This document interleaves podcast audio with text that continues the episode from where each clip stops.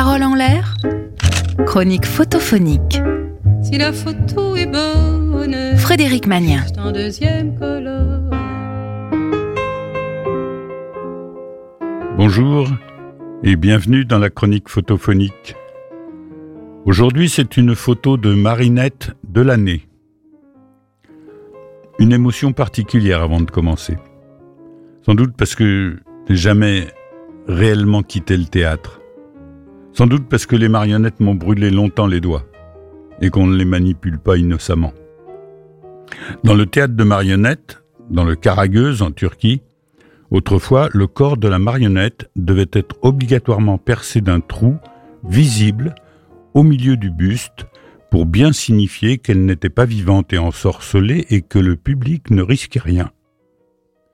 Et quand on prend en main une marionnette, on sent immédiatement qu'on tient la responsabilité d'une vie, fût-elle de chiffon.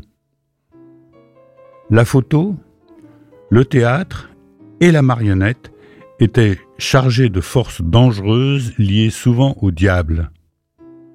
Et aujourd'hui, on regarde une photo de théâtre de marionnettes. Alors, euh, une marionnettiste et sa poupée.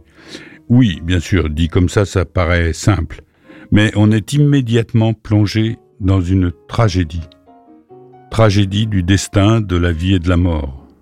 Tragédie d'un être qui a la responsabilité de son double, souffrant.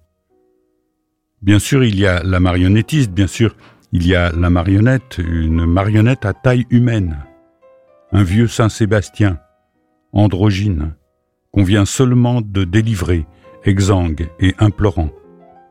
S'il ne s'écroule pas, c'est parce qu'il est porté vers quelque part par une femme tenant une bassine et un linge, sans doute pour une toilette, promesse enfin de fraîcheur.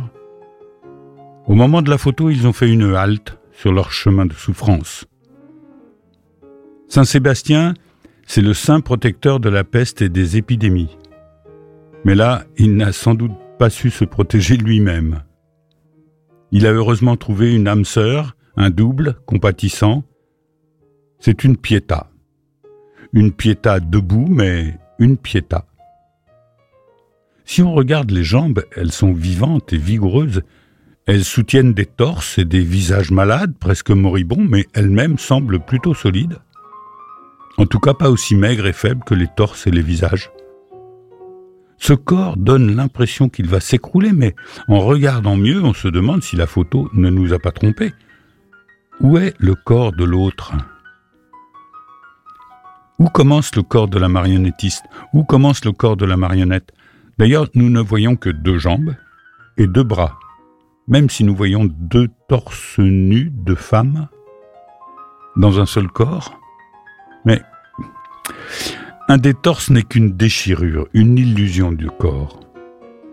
Des visages jumeaux pour le suppliant et son autre. Je dis son autre, comme si un corps inachevé essayait de sortir d'un autre corps, mais désespérément voué à partager la même vie. Je dis la même vie, mais je pourrais aussi bien dire la même agonie, dont on sent qu'elle sera longue. On pourrait dire la scène représente tout le tragique de la condition humaine. La phrase est un peu toute faite, mais c'est ce que nous voyons.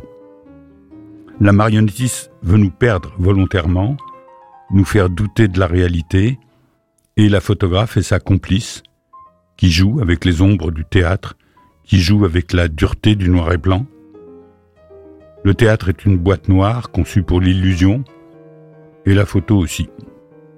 Voilà pourquoi ils s'entendent si bien. Et où sont-ils? Sur un chemin sans doute, mais autour d'eux le monde est noir.